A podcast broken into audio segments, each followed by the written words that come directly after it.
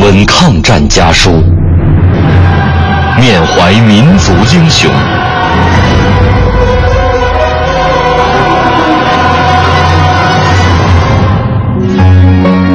纪念中国人民抗日战争暨世界反法西斯战争胜利七十周年文艺之声特别节目《难忘的抗战声音》家书篇。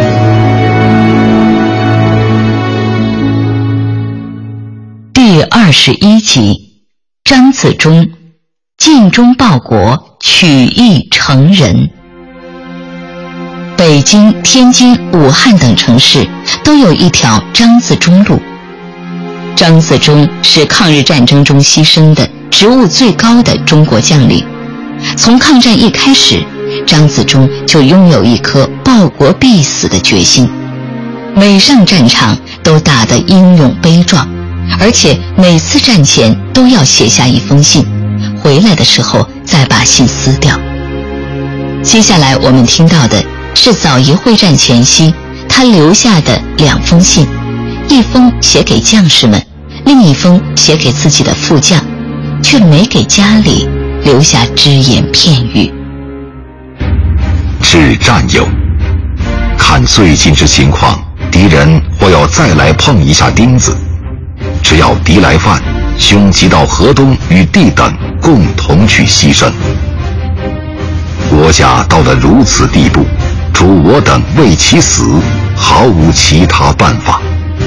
更相信，只要我等能本此决心，我们的国家及我五千年历史之民族，绝不至亡于区区三岛倭奴之手。养之我地如物。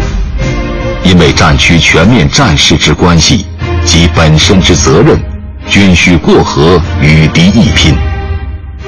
现已决定于今晚往香河东岸进发。到河东后，如能与三十八师和幺七九师取得联络，即率诸两部与马师不顾一切向北进之敌死拼。由现在起，以后或暂别，或永离。得而至，专此不达。一九四零年五月，日军为了控制长江交通，切断通往重庆的运输线，集结三十万大军发动枣宜会战。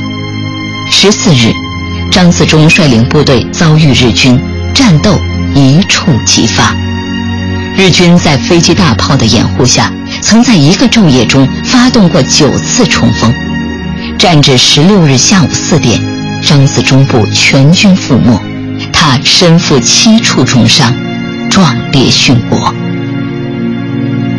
张自忠牺牲后，湖北民间开始流传这样一首香河曲：五月的炮火连天响，鬼子三路向西闯。